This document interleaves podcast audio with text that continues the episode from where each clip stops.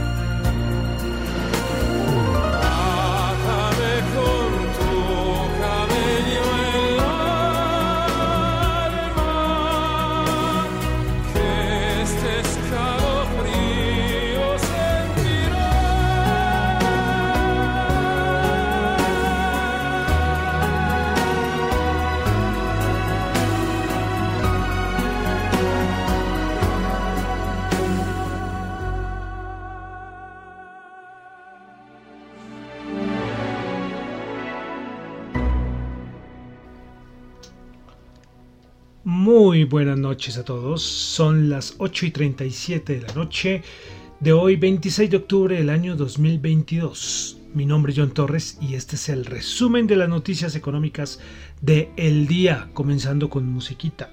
Mil lunas, mil olas es la canción que estamos escuchando del señor Andrea Bocelli de su álbum Cieli di Toscana. Eh, Cielo de Toscana. Este álbum salió también en castellano. ¿Y por qué estamos escuchando a Andrea Bocelli? Pues porque estamos aquí en el resumen de las noticias económicas, estamos haciendo un recorrido por la discografía de el señor Andrea Bocelli. Entonces, por eso ya estamos en el año 2001 y estamos eh, dando un repasito, resaltando algunas de las canciones principales de cada álbum. Y entonces estamos en su álbum Cielo de Toscana. Bueno, entonces vamos a comenzar con el resumen de las noticias económicas. Quiero saludar a los que me están escuchando en vivo en Radio Dato Economía, los que escuchan el podcast en Spotify, en Apple Podcast. No olviden calificarlo, verdad que es muy importante su calificación. Ahí en Spotify y en Apple Podcast pueden calificarlo. También quiero saludar a los que me escuchan en el podcast en Google Podcast y en Fonte, en la aplicación que llevo anunciándoles hace varios, varios días. Y esta aplicación que tiene especial? Pues que a ustedes les pagan satoshis, es decir, fracciones de Bitcoin por los podcasts que escuchan. Entonces, para los que les gusta eh, ahí almacenar o recolectar algunos satoshis, fracciones de Bitcoin, pues Fontaine es la aplicación. Siempre el link para los que no conocen la aplicación lo coloco en, en Spotify, en la descripción del capítulo como también en mi cuenta de Twitter. Bueno, entonces vamos a comenzar con el resumen de las noticias económicas del día. Bueno, comenzamos con Asia y es que VS revisó la estimación del Producto Interno Bruto para China para el 2022. Su anterior estimación era el 2,7% y la subió al 3,2%. Vámonos a Australia. Tuvimos dato de inflación 1,8%, se esperaba 1,6%. El dato trimestral, el interanual, ya se ubica en 7,3%. Corea del Sur, Producto Interno Bruto, anterior 0,7%, terminó en 0,3% el dato trimestral y el dato interanual se ubica en el se ubica en el 3,1%, anterior 2,9%. Bueno, vámonos a Europa donde tuvimos en España el índice de precios del productor, anterior dato interanual 42,9 y este dato termina en 35.6, bajando un poquito este dato de los índices de precios del productor en España. Vámonos a Alemania, donde el Instituto Alemán IFO sacó sus daticos de estimaciones o de encuesta que hace a nivel de cómo está la situación económica en Alemania. Pues bueno, ellos sacan varios datos y al nivel de, se podría decir, como el clima de negocios, pues se esperaba 83.5 y este dato termina en 84.3 mejorando un poquito el estimado. Eh, ¿Qué dice eh, Ilifo? Dice que hay que prepararse porque vienen, se suenan las campanas de la recesión. Eso dice el Instituto Alemán IFO, que hay que prepararse para la recesión en Alemania. Bueno, dejamos Europa. Bueno, mañana es mañana, se me olvidó. Si mañana eh, a ver que esto aquí se alborotó cuando no tenía que alborotarse. A ver. Qué pena con ustedes, la cortina aquí me falló. Bueno, entonces les iba a decir que no sé si es el día de mañana. Me genera la, la duda que es que es reunión del Banco Central Europeo. Entonces recuerden que todos esos días tenemos eh, bancos centrales reuniones, pero me generaba la duda, era si no sé si es mañana o pasado, se me, confundo. Entonces estar pendientes de lo que pase con el Banco Central Europeo. Bueno, a ver un segundito porque estoy aquí cuadrando porque la cortina pues se descuadró. Y ya listo, aquí creo que ya la, la logré cuadrar. Listo, entonces pasamos ya a Norteamérica donde tuvimos un una decisión importante y fue por parte del Banco Central de Canadá con la subida de tasas de interés, pues el mercado esperaba 75 puntos básicos y aumentaron 50 puntos básicos. Esto da como señas de señales de que los bancos centrales están bajando un poco el ritmo de la subida de tasa. Repito, no no están, no, vamos a ver pronto todavía que no van a dejar de subir tasas, sino que lo que la magnitud del aumento es lo que va a bajar, es lo que está viendo el mercado.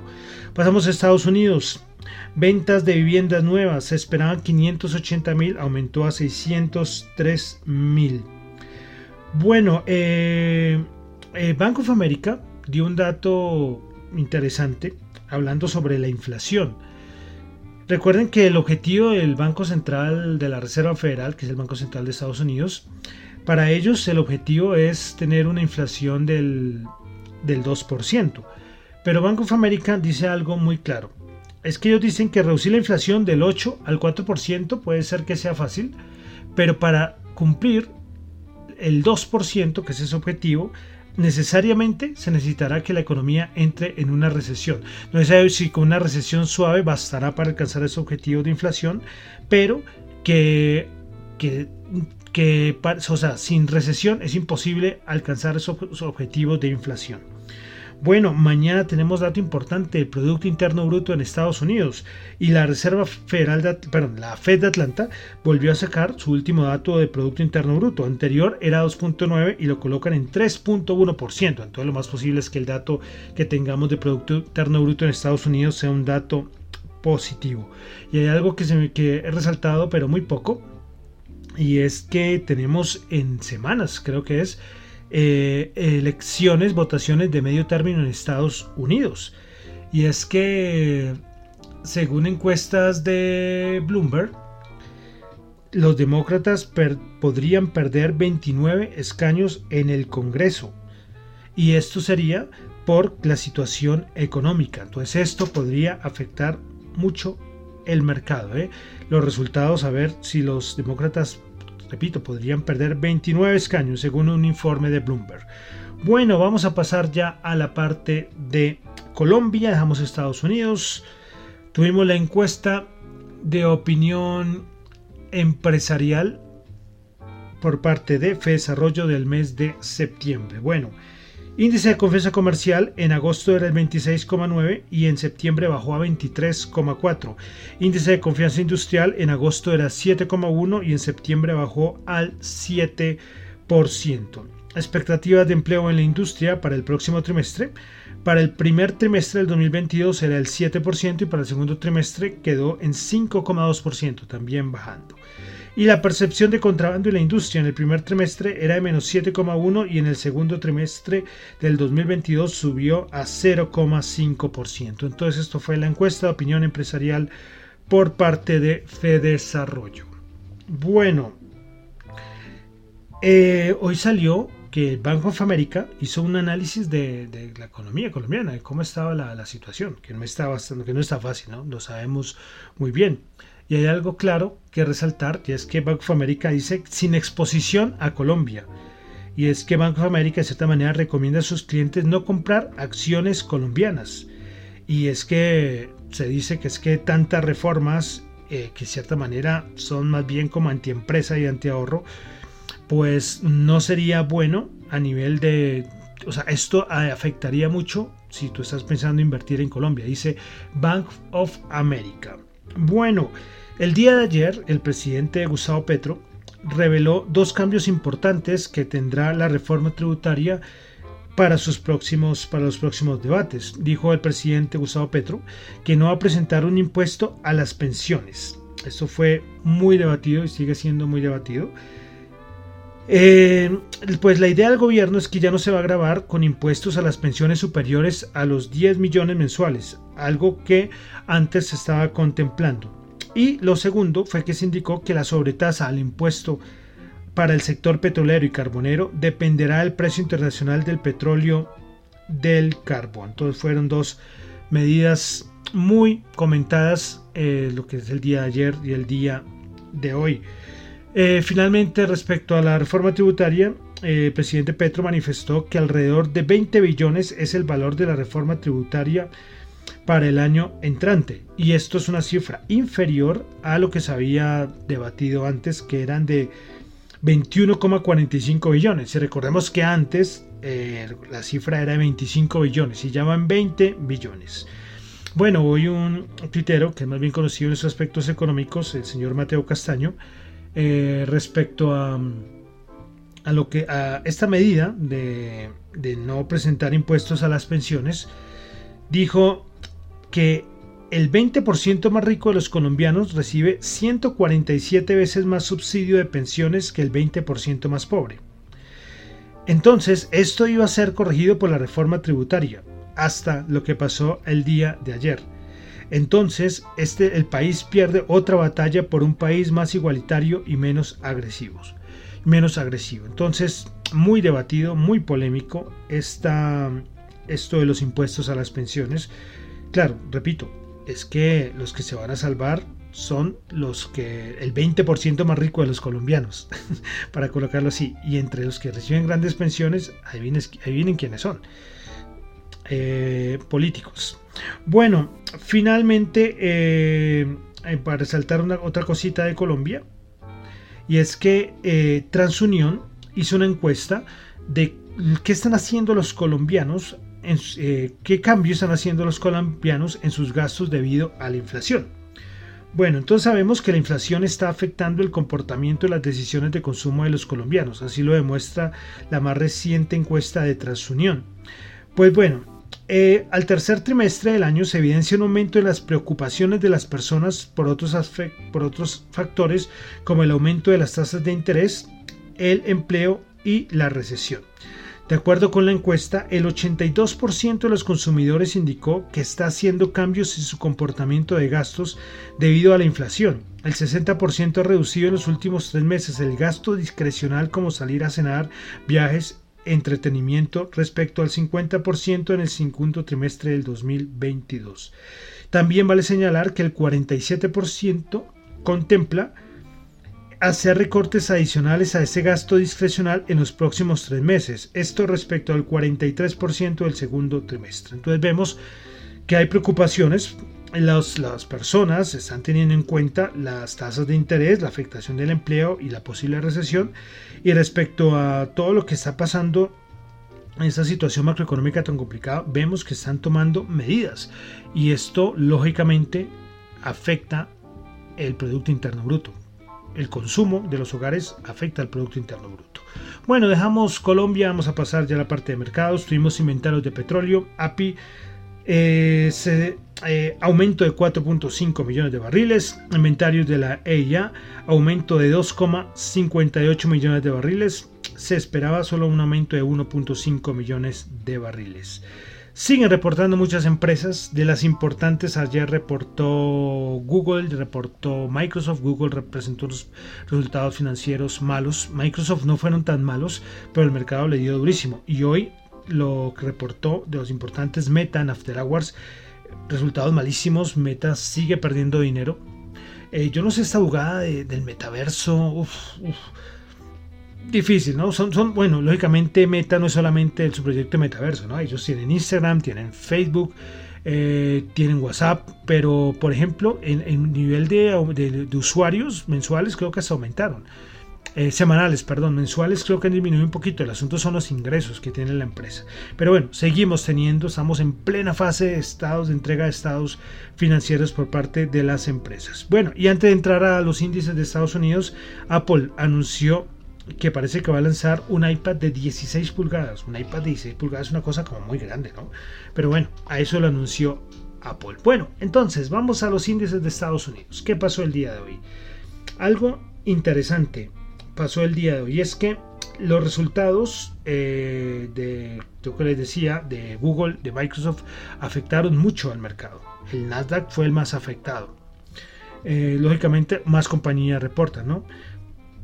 Eh, pero el momento cuando se tomó la decisión por parte del Banco Central de Canadá, que sorprendió al mercado, se esperaba 75 puntos básicos y, aumentó solo 50, pues esto fue una, una medida pues de verdad alcista para los mercados.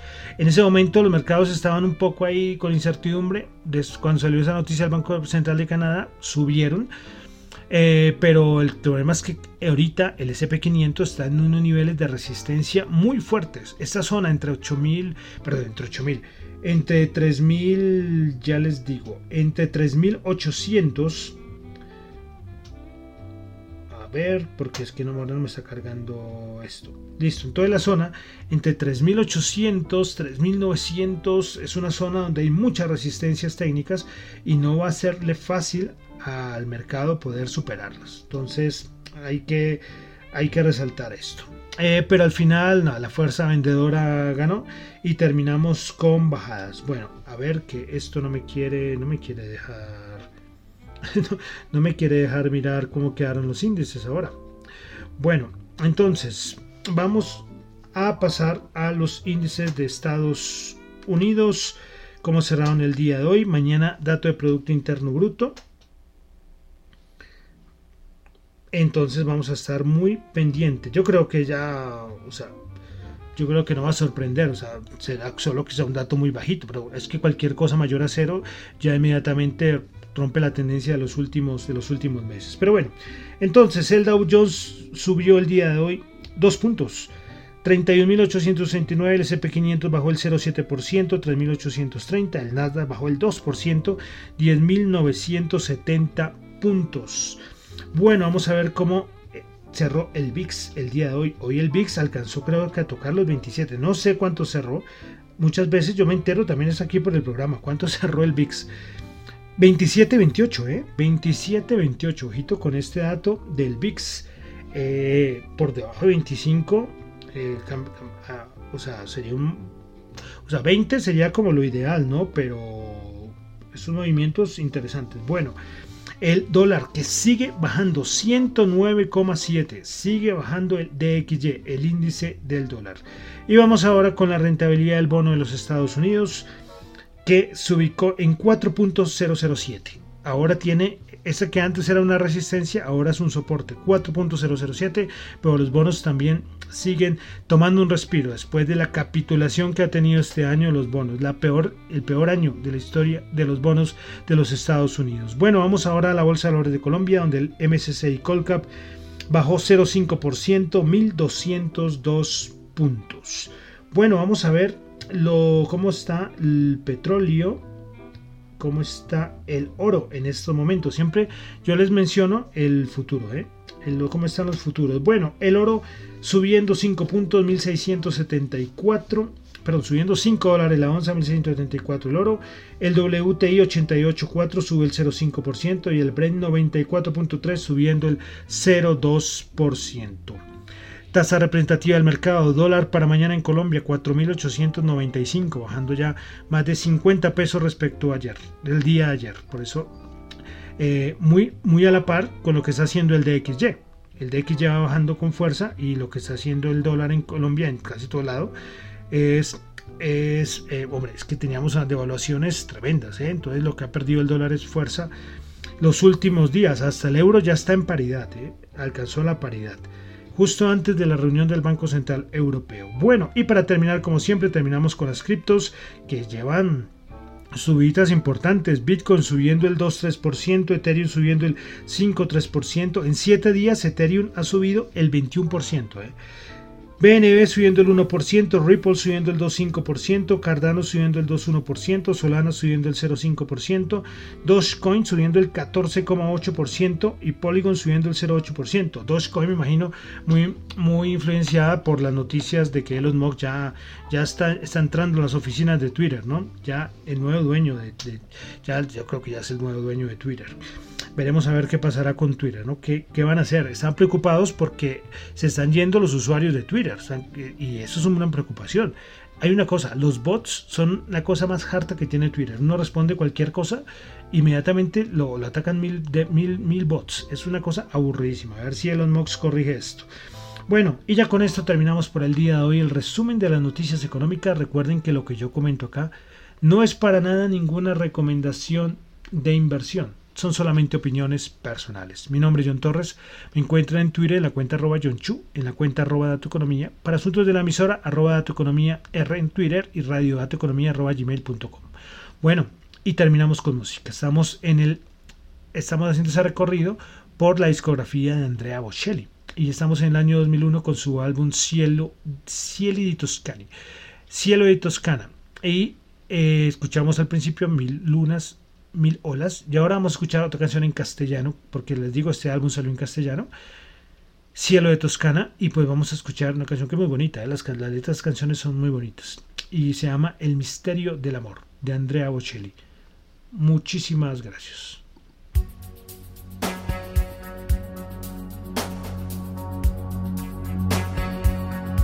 Yo que canto de noche al rumor de los mares. Yo que pido a la luna que me explique el misterio de una historia de amores.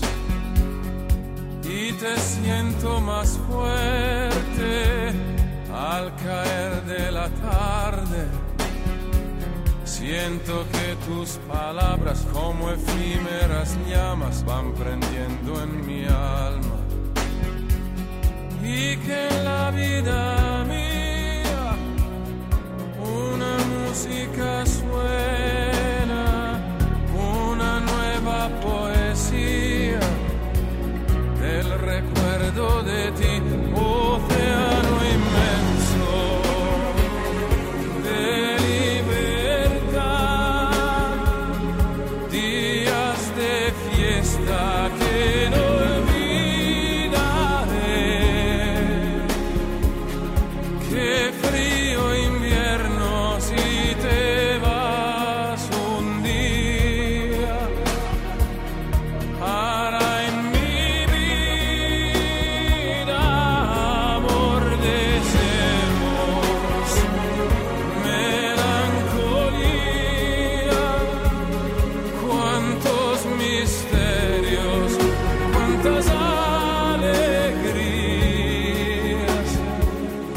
prisionero del tiempo dentro de la memoria.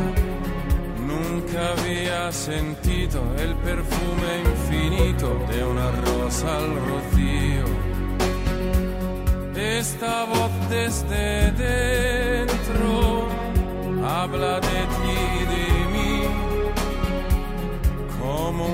dulce tormento, este sueño lejano no me deja dormirme. Como el agua de un río, una música dulce, con la orquesta amor mío, cantaré